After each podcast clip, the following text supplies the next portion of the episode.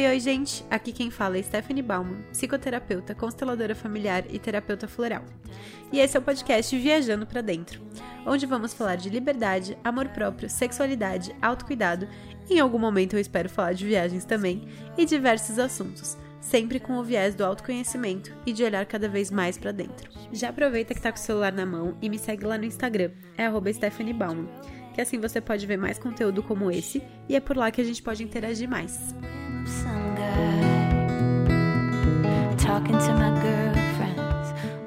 E o tema de hoje é política, o que tem a ver. E é um tema que também é muito novo para mim, então por isso eu trouxe a minha cientista, cientista política preferida, Beatriz Sabol, que vocês já conhecem, cadeira cativa desse podcast, mas vou pedir para você se apresentar mesmo assim. Yuhu! Oiê, gente! Como que vocês estão se sentindo? Eu sou a Beatriz Sabô. Eu sou formada em Ciência Política pela UNB, também sou mestre em Bioética pela UNB. E ultimamente eu estou trabalhando com práticas terapêuticas vinculando o ciclo menstrual, saúde sexual, saúde reprodutiva e mais. E esse tema de política é um tema que me movimenta muito, que me mobiliza muito desse lugar tanto teórico, né, de graduação, mas também do que a gente vai vivenciando, principalmente depois que eu fui para um caminho de autoconhecimento, de espiritualidade e como que a gente pode ir unindo tudo isso. Uhul, tô feliz de estar aqui. Obrigada. Obrigada, amiga. Eu sempre amo quando você está nos podcasts.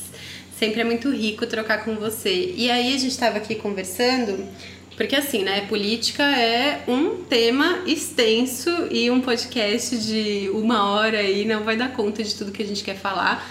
Então a gente estava escrevendo aqui o que, que a gente quer, onde a gente quer focar e por que, que a gente está trazendo esse tema hoje. E dependendo de como for, a gente pode destrinchar isso mais para frente, falar de temas mais específicos. Mas a gente chegou a uma conclusão engraçada em que a Bia tá saindo, tá, tá saindo não, né, mas veio de uma polaridade mais da ciência, da política e caminhou para o lado da espiritualidade. E eu estava fazendo o caminho oposto que foi pautado mais na espiritualidade, agora vindo mais para a ciência, para a política, e nós duas estamos aqui como pontes é, e como pessoas que transitam é, e fluem nesses dois, a gente vai dizer extremos, mas que não são extremos, né? Porque não são opostos, eles se conversam, mas estamos em ambientes onde estão polarizados, assim, são temas polarizados. Então a gente queria trazer essas duas visões. Miga, uma coisa que eu acho bem legal de ser falado é que por mais que eu tenha uma graduação em ciência política, eu não trabalho mais com a política. Então, por exemplo, eu não sou uma consultora política, eu não trabalho no Congresso, eu não estou produzindo conteúdo de formação política ao mesmo tempo que você também não está trabalhando com a política da forma institucional como a gente conhece, né? Nós duas não estamos com megafone uhum. na rua, em manifestações nesse sentido, mas o nosso trabalho nós consideramos que é político. Então, falar sobre autocuidado é político. Eu sempre coloquei isso quando eu estava falando sobre menstruação, sobre métodos contraceptivos não hormonais, como era político e como era revolucionário. Então, acredito também que um objetivo nosso nesse podcast, nesse espaço, é de você não precisa trabalhar na política institucional para falar sobre política ou para se considerar uma pessoa politizada. Porque o que a gente quer passar é que, na verdade, é escolher um lado, é não se manter num lugar de apatia ou de um lugar de desconexão e coisas assim e de que tudo é político. É, uhum. Acho que é importante isso que você trouxe, porque a gente não vai aqui falar sobre só sobre é, governo e as notícias que estão acontecendo no mundo, mas também é, outras coisas que também são políticas, como racismo, LGBTQIA, mais fobia, o machismo, é, a sustentabilidade, sexualidade, veganismo, que são coisas que a gente né, tá falando aí no nosso dia a dia e que muitas vezes a gente não lembra que isso também é política, né? O autocuidado que a gente trabalha, é, o como esse, essa visão de outras realidades interferem no nosso trabalho. Então, nós como terapeutas, como que a gente pode acolher pessoas que fazem parte de outras realidades. Então, é, é desse lugar que a gente quer trazer. Até porque eu falei muito isso pra Bia, né? Que pra mim é muito difícil é, estar fazendo um, podcast sobre política, sendo que eu comecei a me informar sobre política há muito pouco tempo. Uhum. E eu ainda me sinto uma analfabeta política, eu ainda é, sinto muita dificuldade de argumentar, é, de falar sobre as notícias, eu ainda acho chato, né? Ou conceitos, né? Eu acho que esse que é o ponto. Então, esse espaço não é um espaço de jornalismo político uhum. ou de formação política. É um espaço que como nós duas estamos trazendo a política para o nosso servir atual, uhum. que é um servir de terapia, é um, um servir de autocuidado, de autoconhecimento, né? Uhum. Nesse, nesse lugar. Mais humano. É, do, porque, na verdade, esse podcast, a ideia dele surgiu de uma conversa que a gente estava tendo, de textos que a gente leu, de pessoas que a gente gosta muito e a gente estava conversando é, que não, não tem esse, essa visão né, do, de, de outras realidades, de como isso é, de como muitas coisas são estruturais. É, e só levando em consideração um lado ou outro, então só o lado político ou só o lado da espiritualidade, daquela coisa da gratidão, do merecimento, da cocriação, uhum. sem levar em consideração toda uma estrutura e mecanismos sociais que a gente vive.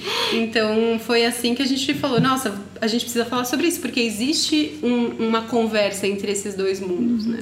E tá sempre sendo colocado como se estivessem muito distantes, né? Uhum. Então, ah, ou você é politizada ou você é espiritualizada. Uhum. Eu me vi muito nesse, nesse limbo. Eu me vejo sempre num limbo.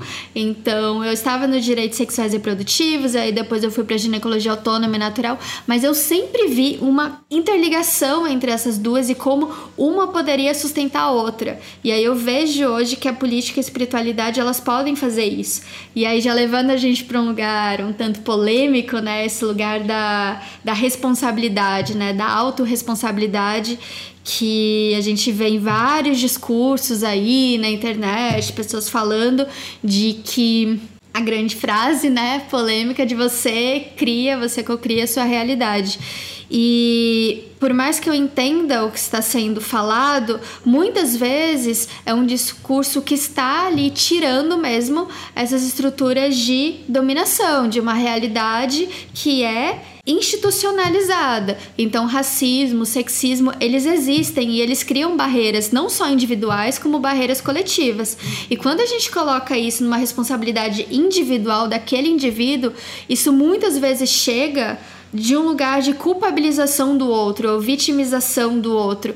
E eu não acho que isso seja é, positivo de forma alguma. Um, porque muitas vezes, então, esses discursos distorcidos, eles anulam que existam barreiras concretas de discriminação, ao mesmo tempo que colocam como se a pessoa, por ela ter nascido com tal cor de pele, em tal condição de classe, ela não possa ter uma vida melhor, digamos assim. Então também tira um lugar de protagonismo ou de transmutação de uma realidade. Parece que tira a capacidade de sonhar. E esses dois lugares sempre me incomodaram. Um lugar de não ver que existem barreiras concretas discriminatórias e um lugar de ah, então você nasceu com esse tom de pele, nessa condição de classe você não vai conseguir realizar seu sonho, você não vai conseguir, sei lá, entrar numa universidade. Uhum. E como que a gente trabalha então com a história dessa pessoa, com as condições de contexto social, político, cultural, para que alcance mais de nós. Então, quando a gente fala de abundância, né, como que a gente expande essa abundância, como que a gente responsabiliza quem também precisa ser responsabilizado, então o Estado por que, que o Estado não oferece condições, sendo que na nossa Constituição está lá, né? Direito à moradia, direito à saúde, direito à educação. Por que, que isso não está acontecendo? Principalmente agora, né? No nosso governo uhum. atual. Então, saber mesmo ali num discurso, quando a gente fala de autorresponsabilidade, que é importante sim, uhum. no processo da nossa vida, mas também das responsabilidades social, estatal, comunitária, quando a gente está falando de natureza, quando a gente está falando de, de. Nossa, principalmente agora nesse momento de pandemia, né? De responsabilidade comunitária. Enfim, o que, que você sente?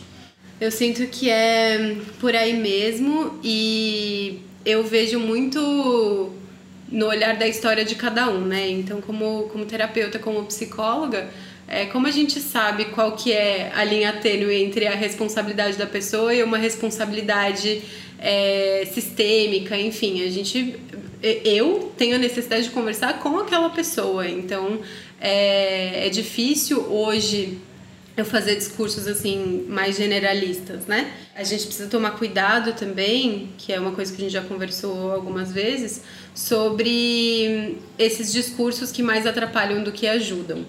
Então, de culpabilizar uma pessoa e acabar afastando essas pessoas que hoje o, as críticas que a gente mais ouve à espiritualidade e às terapias vibracionais, terapias espirituais e, e, e afins é, é exatamente isso, é colocar como se a pessoa fosse a única responsável. E sim, ela tem responsabilidade sobre a própria vida, a gente não pode tirar a responsabilidade dessa pessoa porque essa pessoa não é uma vítima da própria vida. Mas também existem responsabilidades sociais, responsabilidade, a nossa responsabilidade como pessoas brancas, por exemplo, dentro do racismo, que aliás é um problema nosso, uhum. né? É um problema dos brancos o racismo. É, e a gente precisa conversar sobre isso. Então, gosto de, de trazer essas intersecções.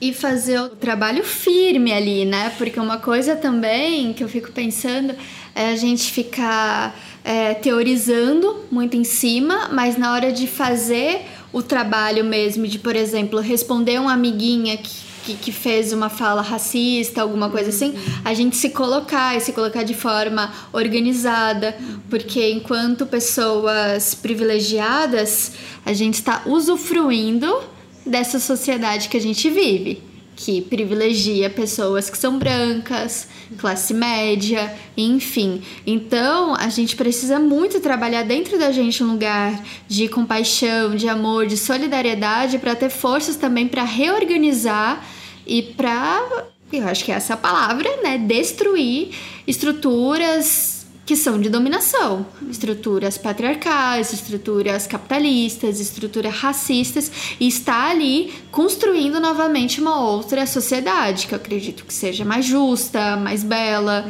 enfim. E isso é um, é um trabalho é, duro, digamos assim. Não é algo que a gente vai simplesmente mentalizar e pronto que vai acontecer. A gente precisa trazer de novo para a matéria. Então, o que, que a gente está fazendo aqui na matéria para que isso aconteça? Sim. que tem a ver com, não sei, um, um ponto, políticas públicas que daí exige tanto do nosso lugar de indivíduos que formam essa sociedade, então indivíduos que é, lutam ali, né, que colocam esse para o governo de queremos um, um SUS de qualidade, então que colocam essas vozes, é, que tem a responsabilidade estatal também de criação de políticas públicas. Eu gostava muito disso na ciência política, acho que por isso que veio. E aí a gente vai reorganizando essa sociedade, fazendo um trabalho interno e levando isso para o externo, porque uma coisa que eu sinto é que muitas vezes no, nesse caminho de autoconhecimento, da espiritualidade, a gente pode cair, não estou falando que todo mundo vai cair, mas que a gente pode cair num caminho individualista. Uhum. Então eu vou melhorar a minha vida e ponto. Sim, mas e o coletivo? E o bem-estar coletivo? E de novo, como que a gente alcança pessoas que não tiveram acesso ao que você está tendo? Não só nesse caminho de práticas de autoconhecimento, práticas espirituais, mas também de educação, de saúde, enfim, coisas assim. Então, sempre nesse lugar de estar a serviço também do coletivo, né? Se colocar num senso de comunidade. E eu acho isso muito bonito de ser falado, porque uma das coisas também mais da espiritualidade que eu escuto é esse de somos um. Massa, se somos um, então vamos entrar nesse lugar de senso de comunidade. O que, que você está fazendo pela sua comunidade? O que você está fazendo pelo seu bairro? Ou o que você está fazendo por uma outra organização que está precisando? Se a gente está tecendo essa interdependência, como que a gente está colocando isso mesmo no lugar de ação, de prática? E é o agir no mundo, né? Uhum. Isso que você uhum. falou, é, é pegar é, esses discursos que são realmente muito bonitos e muito importantes e colocar em prática.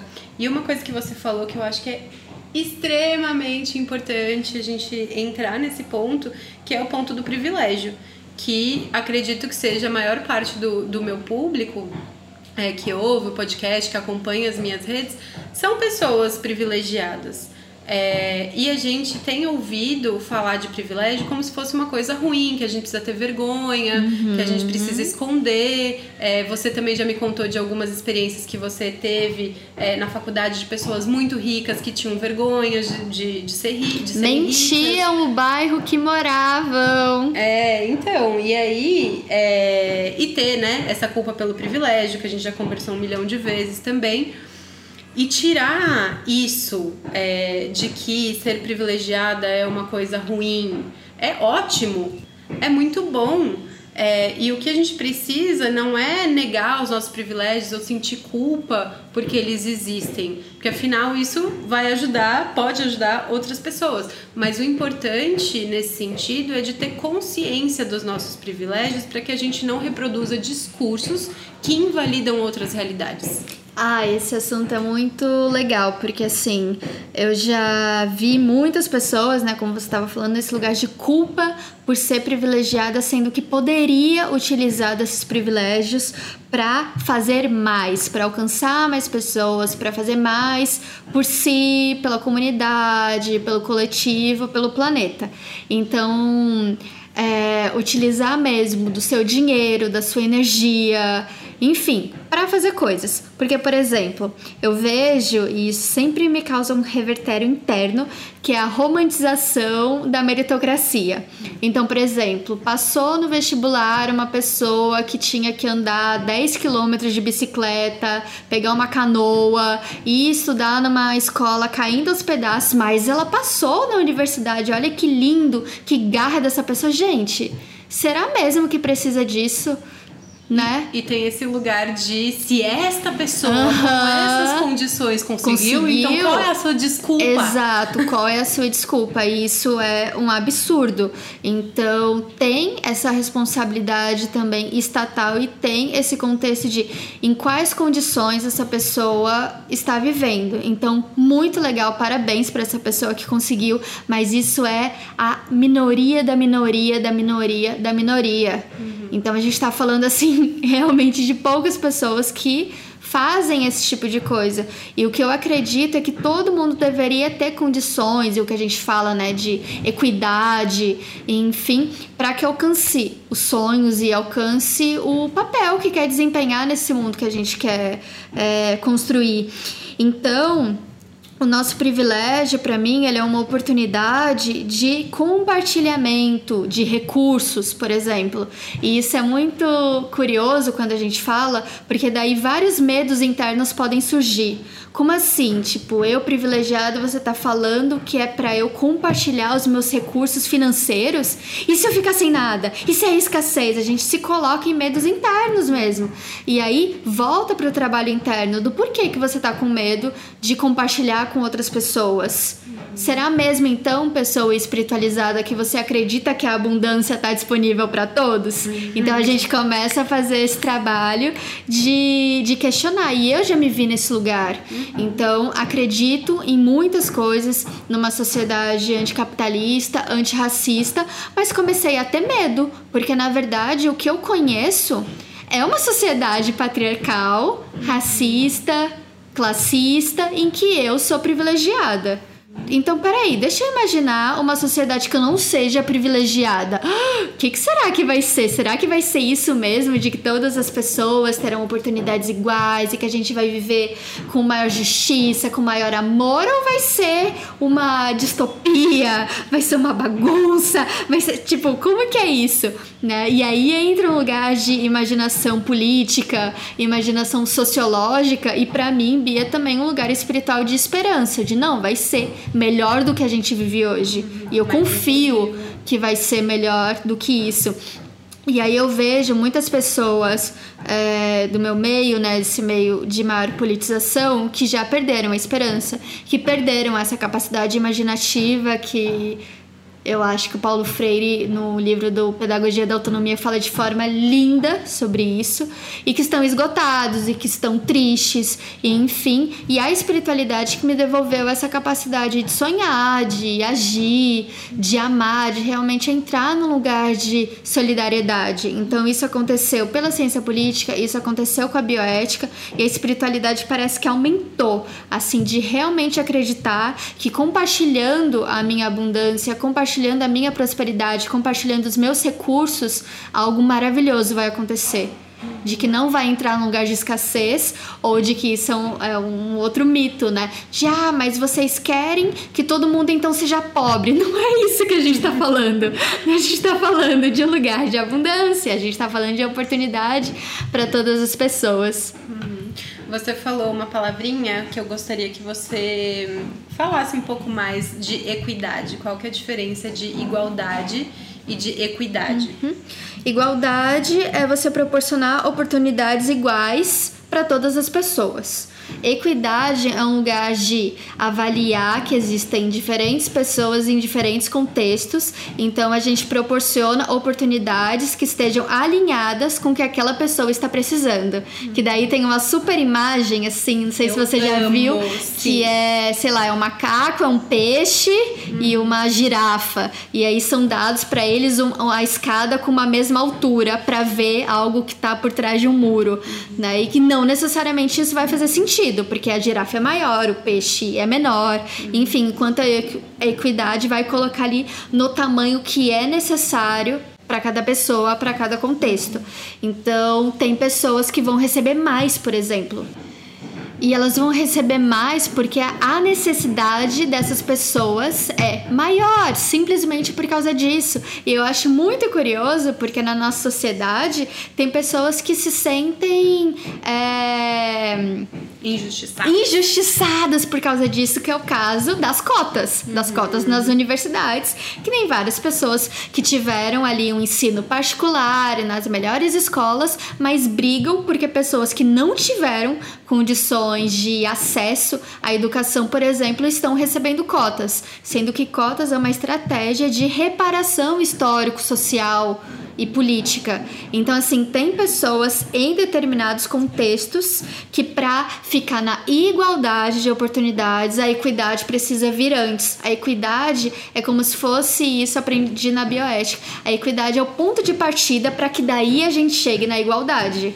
E tem uma frase é, que eu li no, no livro da Glennon Doyle que ela fala: Como eu vou ajudar o mundo se eu não sei o que está acontecendo nele? E isso reverberou muito em mim, porque eu era, barra, ainda sou um pouco essa pessoa que não quer saber, né, das notícias, que tem dificuldade de acompanhar, ainda acho chato, porque foi uma construção, foi a construção que, que eu e muitas pessoas crescemos de não, não querer se informar, porque enfim, foi nos colocado que política é chato, que a gente não precisa saber disso, que a gente não vai trabalhar com isso, então dane-se. É, e realmente, se eu penso num coletivo e que eu, e eu quero ajudar esse coletivo, eu preciso entender o que está acontecendo nesse mundo. Então, me informar, e, e aí eu coloco não só me informar com notícias, o que está acontecendo no país, por exemplo, é, mas também me informar de outras realidades que não são a minha. É, e como isso me ajuda no meu trabalho. Então, como entender a realidade de uma pessoa, por exemplo, é, que sofre transfobia ou bifobia ou homofobia e chega na terapia, é, eu entendo porque eu tenho ouvido cada vez mais essas pessoas falando da, das lutas delas e o que, que, elas passam e como foi difícil é, até elas é, não só se perceberem é, como, enfim, bi ou homossexual e tal, é, mas também como foi falar para os pais, como foi comunicar para a família. Muitas vezes as pessoas sofreram coisas que nem consigo imaginar. É, e qual vai ser o meu acolhimento dentro disso? Então, quando eu entendo que isso não é uma doença, por exemplo, ou que não é frescura daquela pessoa, ou que ela precisa de religião, de fé, ou do que quer que seja. E eu entendo todo esse lado é, do que essas pessoas estão falando sobre a realidade delas, eu consigo ter um atendimento mais acolhedor, mais justo. E está fortalecida, né, amiga? Porque olha só, o meu perfil, ele cresceu pelo nome de vulva política. Uhum. Recentemente perguntei nos stories, claro que não é uma pesquisa científica, mas perguntei nos stories quem havia parado de consumir notícias, porque eu separo toda quarta-feira o dia que eu vejo notícias uhum. no Brasil e no mundo. E é muita coisa ruim, né? Uhum. Sabemos. Então, muitas pessoas que me seguem pararam de ver notícias porque ficavam se sentindo mal então, ao mesmo tempo, entram ali num lugar de não saber o que está acontecendo, né, por não querer se sentir mal, porque estavam ficando adoecidas, deprimidas. E eu sinto que daí o autocuidado, que é muito mais, né, que a gente sempre tem essa conversa, muito mais de, do que um skincare e coisas assim, ele vem também para te fortalecer, para você se colocar nesse lugar de fortalecimento, de amar e de agir para daí contribuir para esse mundo também. Uhum. E também tem coisas boas acontecendo. E eu lembro que quando eu fiz isso, eu falei: "Nossa, gente, tá". E aí eu vi a notícia tal, que era ruim, essa outra, essa outra, mas nessa revista tinha algo super interessante é, de uma homenagem a uma pessoa indígena aqui na Bahia que está compartilhando saberes ancestrais e é, transformando a comunidade há tantas décadas. Então, sabe, a gente precisa saber disso também para ver que as pessoas estão fazendo coisas legais. E esses indivíduos, quando a gente vai se dando a mãozinha, então a gente pode transformar a realidade. Então tem muita coisa ruim acontecendo, mas também tem muitas pessoas boas no mundo e realizando ações muito boas.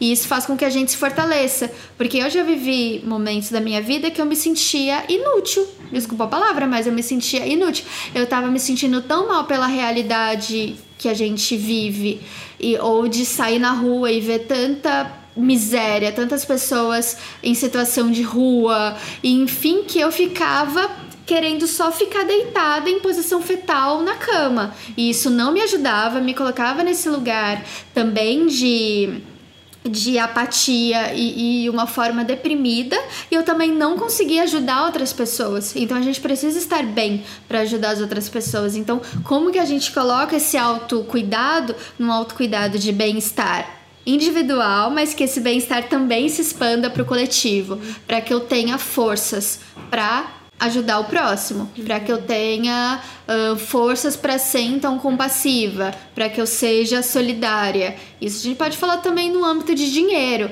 né? Então eu ter o meu dinheiro, ter o meu servir, para que daí eu possa também compartilhar, para que eu possa fazer doações, para que eu possa fazer um evento é, como eu fiz da consultoria coletiva, e poder proporcionar bolsas, muitas bolsas, ou para que eu estimule pessoas que estejam numa condição financeira é, mais abundante pagar a bolsa para as pessoas que não, não estão nesse momento. Uhum. Então, tudo isso a gente só consegue pensar e a gente só consegue agir quando a gente está bem, quando a gente sai desse lugar de apatia e de, de culpabilização, de várias outras coisas, né? E trazer isso para o nosso trabalho como você colocou. Uhum. Saber de outras realidades. E aí entra também num lugar que eu gosto muito de falar, eu bato muito nessa tecla, que é entender o que eu posso controlar e o que eu não posso controlar. Porque é, nesse lugar, por exemplo, da pandemia, é, vai ficar.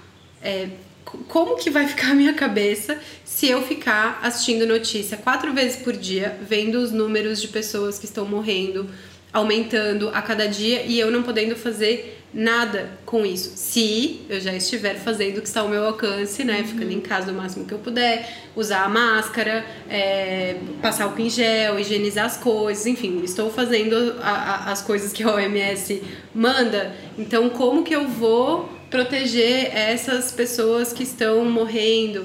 Então, por que, que eu preciso acompanhar isso diariamente, várias vezes ao dia? Por que, que eu preciso assistir todos os jornais?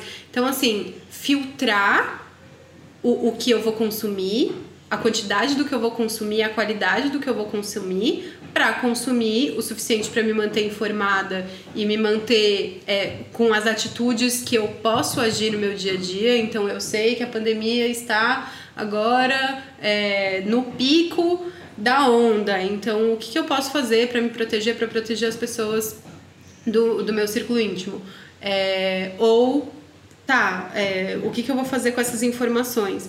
Então entender também é, isso, o, o que está ao meu alcance, como que eu posso, por exemplo, cuidar da minha vida. Então, como eu ficar deitada na cama olhando para o teto vai ajudar as pessoas que estão é, sofrendo, que estão passando por uhum. dificuldades e tal.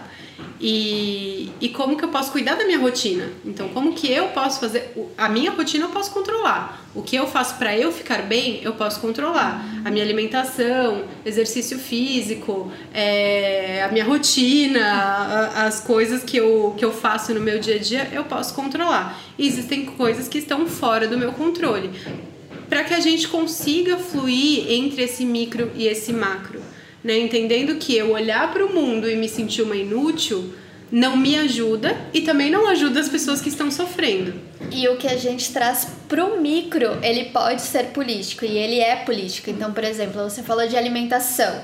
E aí eu posso por exemplo, apoiar uma CSA, uma comunidade que sustenta a agricultura. Uhum. Então, sustentar a agricultura familiar, receber, por exemplo, alimentos orgânicos da agrofloresta em casa que vai me nutrir, né? Então, que já vai trazer uma melhoria para mim, mas que também sustenta famílias, que apoia a agrofloresta num país que é super da, do agronegócio, uhum. ou. Um, que, que você falou também? Exercício físico. Então, não sei, apoiar uma mulher que está autônoma, é, dando aulas uhum. online, sabe? Tudo isso são decisões e escolhas políticas que a gente pode trazer para o nosso dia a dia. Ou, ah, eu quero dormir mais confortável, eu quero ter um pijaminha. Então, buscar também por uma pessoa que esteja trabalhando de forma autônoma ou com um tecido diferente, que esteja ali é, com estratégias vinculadas à natureza de ecologia avançada, coisas assim, né? Então todas essas decisões, claro, que de acordo com as suas condições atuais uhum. no momento. Sim, é, e eu quero também validar esse sentimento de putz, que difícil, né? Que difícil ver pessoas passando por situações tão difíceis, pessoas passando fome, é, pessoas passando por preconceitos e, e, enfim, tantas coisas acontecendo no mundo e eu sentindo um monte de coisa com relação a isso, sem sentir que eu posso fazer nada com relação a isso. Então eu queria validar esse sentimento uhum. e me colocar aqui como humana também, porque eu também me sinto assim muitas vezes. Sim. É, Biazinha também, a gente conversa muito sobre isso. É, então, né, não é porque a gente está aqui falando dos conhecimentos que a gente tem, dos conhecimentos que a gente adquiriu e que a gente quer compartilhar com vocês, que a gente não sente todas essas coisas. Então, sim, a gente também sente. Tem dias que a gente acorda e a gente também não tá bem com tudo que tá acontecendo no mundo, com notícias que a gente viu, é, com coisas que a gente queria fazer e sente que estão fora do nosso alcance. Então, a gente também passa por isso e eu acho que é aí que a gente consegue interseccionar esses dois temas. A gente consegue se apoiar na espiritualidade quando isso faz sentido pra gente, sem, sem esquecer da parte política, estrutural e, e de como que a gente pode comunicar isso sem culpabilizar as pessoas, sem invalidar o que essas pessoas estão sentindo, sem invalidar o que a gente está sentindo e podendo construir uma coisa é, diferente, não vou nem dizer nova, porque não acho que seja nova, mas construindo uma coisa diferente do que a nossa bolha, tanto uma quanto a outra, estão falando, que seja mais condizente com o que a gente acredita. É, falando de tudo isso, como que a gente pode trazer isso para nossa vida prática, para os nossos discursos? Como que a gente pode realmente fazer alguma coisa se entendendo então como ser, seres políticos? Eu acho que uma questão interessante é realmente o que a gente está falando, né? Que você falou justamente essa palavra de discurso, narrativa, o que a gente está comunicando. E eu vejo muitas vezes nesse lugar mesmo de ah, a pessoa escolheu nascer pobre. Claro que é de um lugar que não dá pra gente saber se a pessoa escolheu, se não escolheu, porque isso tá ali no que, que a gente acredita, se né? Se mereceu, se não mereceu. É, mereceu vir, como que veio, não sei. Mas eu sinto que a forma como é falado isso tira a nossa responsabilidade enquanto pessoas privilegiadas, que foi algo que a gente conversou bastante aqui, né? Então tira é, o que, que a gente pode fazer pelo coletivo e gera um lugar de alienação e de distanciamento, um lugar de individualismo. Então, ah, não, a pessoa tá em miséria, ah, ela decidiu passar por isso, porque daí ela vai evoluir tendo contato com a miséria. E eu fico, caramba, se, de novo, se somos amor, se somos um, né, que são frases muito utilizadas no meio espiritualista, existe essa interdependência, então é meu dever, isso deveria estar no valor de ética amorosa, de auxiliar o próximo. Não é esse os aprendizados, né? De ter compaixão, de amar o próximo do amor enquanto algo unificador da vida. Então, a pessoa está nessa condição de miséria e se eu, Bia, posso fazer alguma coisa para ajudar, para expandir a abundância, expandir prosperidade, para lutar por melhores condições, é meu dever fazer isso. Então, tomar muito cuidado com o discurso que, na verdade, está promovendo mais a separação. Uhum que a gente fala muito né, na, na, na espiritualidade, assim, de o nosso maior trauma ser a separação. Então, que esses discursos espiritualistas não promovam mais a separação de nós e o outro, né? O outro que está nesse sistema de crenças que está criando a realidade de pobreza dele, esse tipo de coisa. E tomar muito cuidado com a meritocracia, com esses ganhos individuais, porque a espiritualidade para mim veio mesmo como uma devolutiva do meu é, direito de me ver sim como amor, de me ver como num empoderamento, num protagonista não só da minha vida, como na transformação desse mundo que eu quero viver. Né? Então, assim, isso, amiga, a gente já viu de várias formas. Religiões que utilizam desse discurso para, por exemplo, sustentar o imperialismo, para sustentar a colonização, não é mesmo? Somos um país colonizado. Então, tomar muito cuidado com esses discursos e realmente ver a liberdade como algo que a gente quer colocar fim na dominação, colocar fim nessas estruturas de dominação do patriarcado, do capitalismo, do racismo, de como as outras pessoas vão se relacionar ou deixar Exato. de se relacionar. E no livro da Bell Hooks, né, que é um livro que eu tô amando ler, eu amo a Bell Hooks de sim, de todo meu coração mesmo, no tudo sobre o amor, ela fala muito sobre essa frase de não há amor onde há dominação. Então, se o nosso discurso ele tem ali é, é, uma carga de dominação, isso não está certo. Então a gente tomar muito cuidado com o que a gente está colocando e expandir a nossa consciência também para esse lugar de classe, de raça, é, de gênero, né? E estar disposto a mudar a forma como a gente pensa e como a gente age. Teve algum momento que você falou que o racismo é, no, é questão nossa, né? Dos brancos. Então, por que que a gente quer que ah não, essa pessoa pobre ela que trabalha o sistema de crenças dela. Não, é a gente que também precisa trabalhar o nosso sistema de crenças do porquê talvez a gente acredita que brancos são superiores que os negros ou porquê que os europeus são superiores a nós latino-americanos e por isso nós fomos colonizados. Então, a gente trabalhar isso internamente, uhum. trabalhar a forma como a gente pensa cuidar muito do nosso sentir e poder agir de uma outra forma. E Sim. agindo de uma outra forma, a gente constrói um outro mundo. Uhum. É, o se questionar, né? A gente volta para o se questionar. É, e a sua fala, acho extremamente importante, mas também queria trazer para esse outro lado de não. É... Como chama essa palavra? Meu Deus. É... De, do, do, do extremismo de que a ah, ou eu não faço nada, ou eu tenho que fazer tudo, uhum. e é minha responsabilidade salvar o mundo e destruir o capitalismo, não. e destruir o machismo, e tá sobre minha responsabilidade. E se eu não faço isso, eu sou uma inútil. Uhum. É, porque conheço esse lugar também de quando a gente começa a questionar isso e começa a trazer para nossa responsabilidade também coisas que a gente precisa trabalhar na gente para ajudar os outros. É, e o de ficar se sentindo mal Sim. quando não estou fazendo a minha parte ou quando eu não estou, quando eu acho que não estou fazendo o suficiente. Conheço muitas pessoas que fazem um monte de coisa, é, de trabalho voluntário, de doações, de tal, e nunca sentem que é o suficiente. Então, olhe para você também, porque isso também é político. Sim. O cuidar da gente, como que você vai expandir algo se você não tem? Como que você vai doar algo se você não tem? E a Então- síndrome de Salvadora também destrói. Também destrói, exatamente. A gente e os outros que estão ao seu redor. É, porque muitas vezes as pessoas não pediram a nossa ajuda e a gente tá querendo ali ajudar de um Uhum. lugar de Salvador e de querer aplauso. E isso também não é saudável. Então eu queria muito trazer isso pra cá também, pra, pra não confundir E isso também é coisas. distorcido, né? Quantas denúncias aí de programas de voluntariado que vem com uma grande salvadora ali de uma comunidade e que não escuta, então que volta para um lugar que é hierárquico.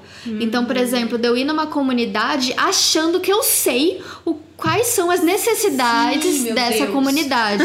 Então, quando a gente está falando de política, de espiritualidade, enfim, a gente está promovendo um diálogo. E isso aqui que a gente está fazendo, eu e Stephanie, é um diálogo. A gente quer escutar outras pessoas, a gente quer construir. E a gente tem que parar de ter medo de dialogar. A gente tem que parar de, de achar que as coisas estão dadas também. Tudo isso aqui é uma construção. Imagina, tá falando de política e espiritualidade, do que, que a gente está sentindo.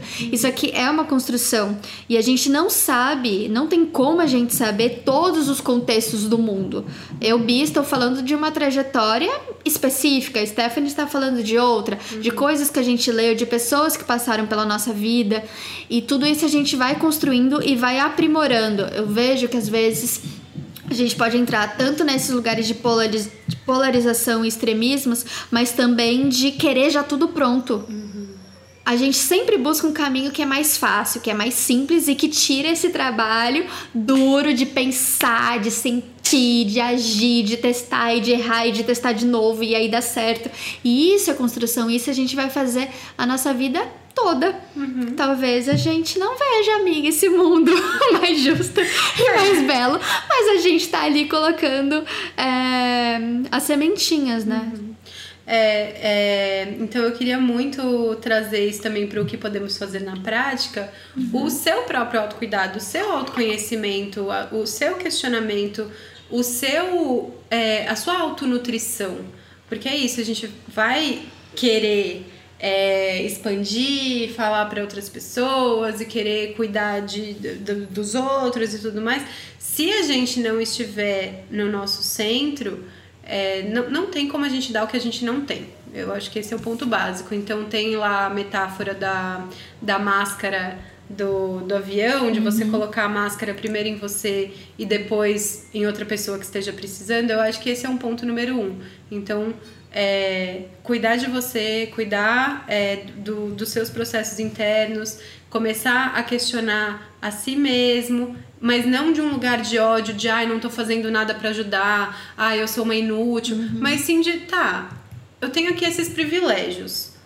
O que, que eu posso fazer? E, e às vezes não é. Você não vai começar já entrando num voluntariado ou fazendo alguma coisa grande para fora. Às vezes pode começar no seu discurso. Às vezes pode começar numa conversa com uma pessoa é, que está aberta a conversar sobre isso, né? Porque tem essa também de escolher as batalhas que você vai entrar. E, e, e talvez colocar essas coisas que você está aprendendo, que você está ouvindo, desse outro lugar, dessa outra realidade, é, de pessoas que não estão no seu contexto ou no contexto dessas pessoas que você está conversando, para se colocar e colocar a realidade delas e você poder ser essa voz nesse lugar. É, então, seja é, uma mulher, seja uma pessoa negra, seja uma pessoa LGBTQIA, seja o, o- a pessoa que for, às vezes ela não tá inserida nesse contexto, porque, né, olhe pro, pro seu grupo social, veja quantos negros tem, quantas pessoas trans tem, quanto- enfim. E às vezes essa pessoa não tá lá para falar da realidade dela. E talvez você ouvindo essas pessoas, ouvindo o que elas têm para falar, você possa ser o amplificador dentro do seu contexto. Isso já é alguma coisa. E realmente pensar diante das suas condições no momento o que você pode fazer, né? E quando a gente se doa, quando a gente se coloca nesse lugar de serviço que não é um peso, que não é um fardo, na verdade, isso gera muito amor, assim, gera muita energia, né? Muita pulsão. Então, se isso está acontecendo, se eu é, usando de um privilégio meu ou de compartilhar conhecimentos, né? Eu sempre saio de ambientes que eu vou fazer uma roda de conversa, alguma coisa muito pilhada. Fico, nossa, porque é muito legal compartilhar o que eu sei, coisas que transformaram a minha vida. E, enfim, então isso também é um, um senso, né? Se você saiu é, é, expandida é porque é algo que tá te fazendo bem. Se você sair esgotada, é, peraí, será uhum. mesmo que eu vou seguir nesse caminho? Será que eu tenho condições de, de, expandir, de compartilhar dessa forma? Então, sentir mesmo na sua vida como que você pode contribuir fazendo testes, vendo quais são as suas condições. E aí, eu, Bia, enquanto é, terapeuta holística, uma coisa que eu faço nos meus eventos, principalmente online, né, agora com a pandemia, é de possibilitar maior número de bolsas que eu posso, um valor mais acessível, dar essa opção de quem tiver mais abundância financeira poder financiar bolsas para mais pessoas. Eu também coloco uma, um valor de investimento relacionado à reparação histórico-social. Então, para certos grupos populacionais, o valor é menor, ele é mais acessível. Então, o que, que eu posso ir fazendo? E aí, conforme eu vou me estruturando, né, cuidando também de mim mesma, me nutrindo, saindo de uma linha de sobrevivência, eu posso ampliar isso para as pessoas. Então, o discurso, como a Stephanie trouxe, ele é muito importante e é o discurso que está sustentando muita coisa. Eu amo narrativa uhum. e às vezes a forma como a gente fala, né, a nossa narrativa, ela pode ser muito libertadora ou não. Ela pode entrar nesses casos que a gente conversou de distorção, uhum. de culpabilização, né, de vitimização de um grupo populacional, de pessoas específicas, né? E não menospreze também o que você faz, mesmo que você ache que é pouco. Por Sim. exemplo, Biazinha fazendo isso nos eventos dela, além de beneficiar essas pessoas que procuram o evento e podem ter acesso a esse evento que talvez num, num outro contexto elas não teriam acesso, me inspirou a fazer o mesmo.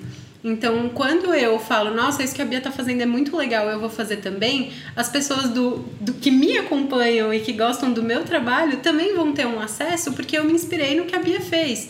E vai saber se uma outra pessoa também não se inspirou no exemplo que viu no meu curso, na, no, no meu evento, enfim, e isso vai se espalhando de, de pouquinho a pouquinho. E lembrando que é isso, né? O nosso, que é, nesse contexto mais individual, o que a gente está fazendo é de formiguinha, é o pouquinho uhum. a pouquinho, porque existe uma estrutura e um sistema muito maior do que a gente, que também é responsável, uhum. e que as grandes coisas também vão vir é, a partir disso. É, para ir costurando né, essa parte prática, o que a gente pode fazer, né? O se informar, o ouvir pessoas é, de diferentes realidades, então, ouvir essas pessoas, o que elas têm para falar, quais são as realidades dela, o que elas estão passando, o que elas estão vivendo, como elas querem ser ouvidas, o que elas, qual é a necessidade dessas pessoas. E ouvir realmente querendo escutar a pessoa, né? Isso. né? Não ouvir já querendo rebater ou já querendo trazer é, respostas. Uhum. Tipo, escutar de um lugar que a pessoa ela possa desabafar, por exemplo, né? Que ela possa falar sobre ela sem já ter uma pessoa ali que só tá esperando ela terminar de falar, que é algo que a gente faz muito. Uhum. Às vezes a pessoa tá falando sobre alguma, algum contexto dela e, ah, mas por que, que você não faz um roponopono? Ah, porque. Gente, Gente, acalme-se. Escute. escute a pessoa. A escuta ativa, a né? escuta né? Ativa. Atenta. Exatamente. E tem um, uma frase também do livro da, da Glennon Doyle, que é a escritora do Indomável, que ela fala bastante sobre isso, né? Sobre trabalho voluntário, sobre comunidade e tudo mais, e, e, sobre o incômodo que você falou, né? Da gente não querer sentir o incômodo quando a gente lê alguma coisa é, que nos afeta quando a gente vê uma realidade muito diferente da nossa. Ela fala que o incômodo movimenta. Uhum. É o uhum. incômodo que vai mudar o mundo. É a gente se sentir incomodada que vai fazer com que a gente se mexa e queira mudar. Então, se você não sabe por onde começar, porque tem um milhão de causas que você acha importante, que você se identifica, que você gostaria de fazer alguma coisa por, começa por onde te pega, Te né? pega. Por, por onde você se identifica. Eu não, não vou falar nem por onde te incomoda, porque às vezes realmente pode ser uma, uma violência, né, consigo mesmo. Mas talvez por onde você se identifica, qual causa que eu me identifico e que eu gostaria de expandir tanto o meu conhecimento quanto de poder fazer alguma coisa por. Então começa aí, você não precisa atingir todas as pessoas, você não precisa fazer todas as coisas, você não é responsável por todas as causas. Pega uma. Às vezes é, tem, vão ter meses que você não vai ter energia, porque putz, a gente tá passando por uma pandemia, porque eu também tô com a minha saúde emocional e a minha saúde mental é, toda cagada, vamos falar português claro, e eu não tenho energia para doar para outras pessoas, porque eu não tô conseguindo nem doar para mim mesma. Então o que, que eu posso fazer? Putz, vai cuidar de você. Talvez o melhor que você faça nesse mês é investir em você, é investir em alguma coisa que faça com que você se equilibre primeiro. E aí talvez no próximo mês, quando você estiver um pouquinho melhor, o máximo que você vai conseguir fazer é doar um dinheiro, ou doar um pouquinho que seja, um lanche para alguém que está precisando, ou dinheiro para uma ONG que está precisando. E talvez num outro mês, quando você estiver melhor, quando você estiver mais abundante, quando você estiver com, com a sua saúde mental, não só a sua saúde mental em equilíbrio, que eu acho que isso é o mínimo, e a gente tá colocando aqui saúde mental como, ai, nossa, saúde mental é meu. é, meu sonho de consumo. Gente, saúde mental é o mínimo que a gente precisa para viver, sabe? Básico. O que a gente precisa é ter é, mais felicidade, realizações, conquistas, se sentir bem. Não é só saúde mental. Saúde mental é. Pô, preciso. Básico.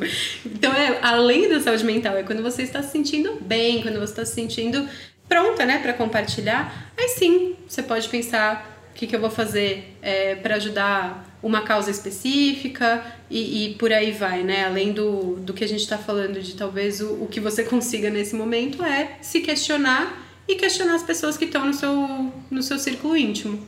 Ponto. É, é baby steps. A gente está falando aqui de um contexto macro de muitas coisas, de questionamentos de anos, né? Bia fez uma faculdade inteira sobre isso, eu venho de, de uns três anos pra cá pensando um pouco mais sobre isso. É, a gente falou aqui de um, geralzão, mas todas nós começando, começamos com micropassos. Então, quando a gente olha para tudo que precisa mudar, é muito cansativo, porque a gente olha ali pro topo da montanha e realmente, nossa, não dá nem energia de começar. Tá, mas se eu olhar pro degrauzinho que eu tô hoje, só isso. Eu não vou pensar em destruir o patriarcado nesse momento. Você pode até pensar, mas sabendo que, né, vai demorar. O que, que eu posso fazer neste momento, no degrau que eu tô, com as condições que eu tenho, com as ferramentas que eu tenho, com o conhecimento que eu tenho? É, tem uma frase muito boa que eu vou até pegar aqui, deixa eu dar uma frase muito boa que é: faça o melhor que puder até saber mais. Então, quando souber mais, faça melhor, que é uma frase da doutora Maya Angelou. Vai. Nossa, e isso é muito empoderador, né? Isso traz um protagonismo para nossa narrativa da nossa vida, da nossa vida individual e também dessa vida coletiva, desse bem-estar coletivo.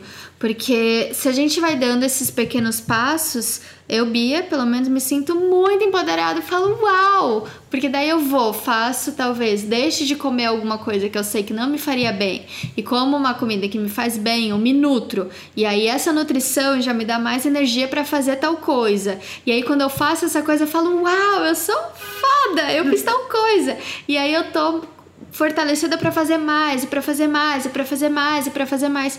E assim vai expandindo na e aí para as pessoas que estão então nesse lugar de, de, perda de esperança, né, ou de que o mundo está cada vez pior, enfim, trazer mesmo uma capacidade imaginativa. Eu gosto muito de trazer a imaginação para me fortalecer.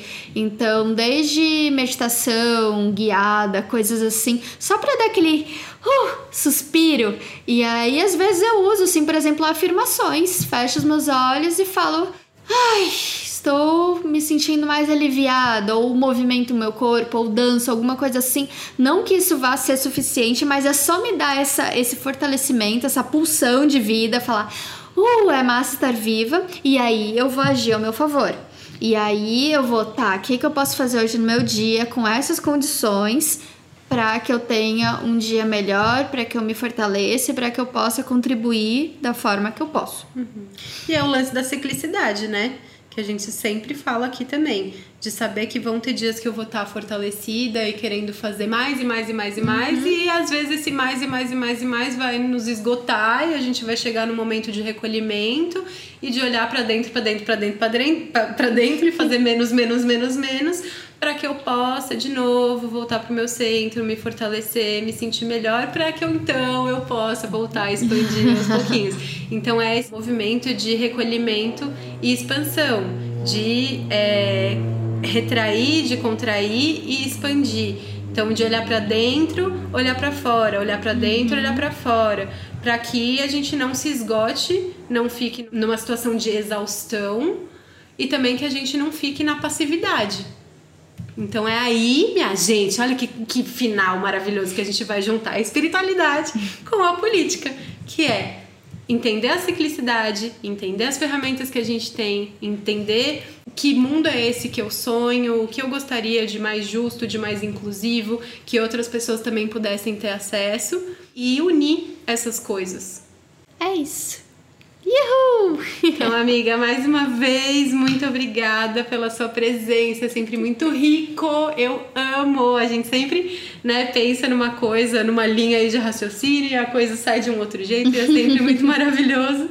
Então, te agradeço demais pela muito sua presença grata, e pelo amiga. seu servir. Arro. É isso, um beijo, pessoal. Lembrem-se que para acompanhar o nosso trabalho, aí o seu Arroba? Seu arroba. Meu arroba é beatriz.sabor, sabor S-A-B-O. E é isso, e o meu vocês já sabem, arroba Stephanie Bauman, que é onde a gente interage mais de pertinho e podemos trazer temas para um próximo podcast. Então, um beijo e até o próximo. Tchau, tchau. Beijo!